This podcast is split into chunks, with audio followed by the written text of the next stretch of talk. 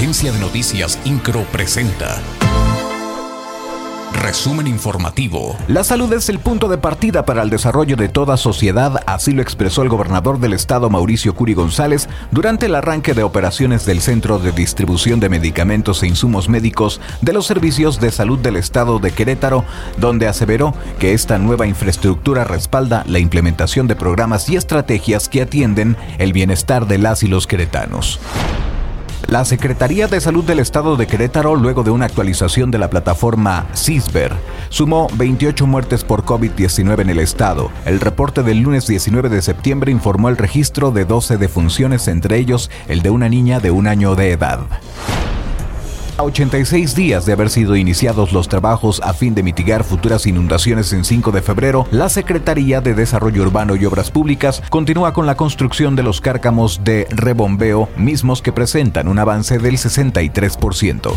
De la misma forma, respecto a los trabajos pluviales que se llevan a cabo en la primera etapa de Paseo 5 de febrero, a la fecha sin intervenido 138 de los 164 tramos, teniendo un avance general en la obra pluvial del 77%. El doctor Edgar López Gómez es el nuevo secretario general del Sindicato Nacional de Trabajadores de la Secretaría de Salud, sección 32, correspondiente a Querétaro.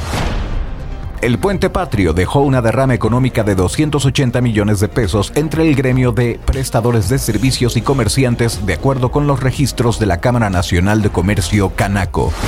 El presidente del Comité Ejecutivo Nacional del Partido Revolucionario Institucional Alejandro Moreno Cárdenas nombró el día de ayer al diputado del Congreso de Querétaro Paul Hospital Carrera como vocero nacional del partido.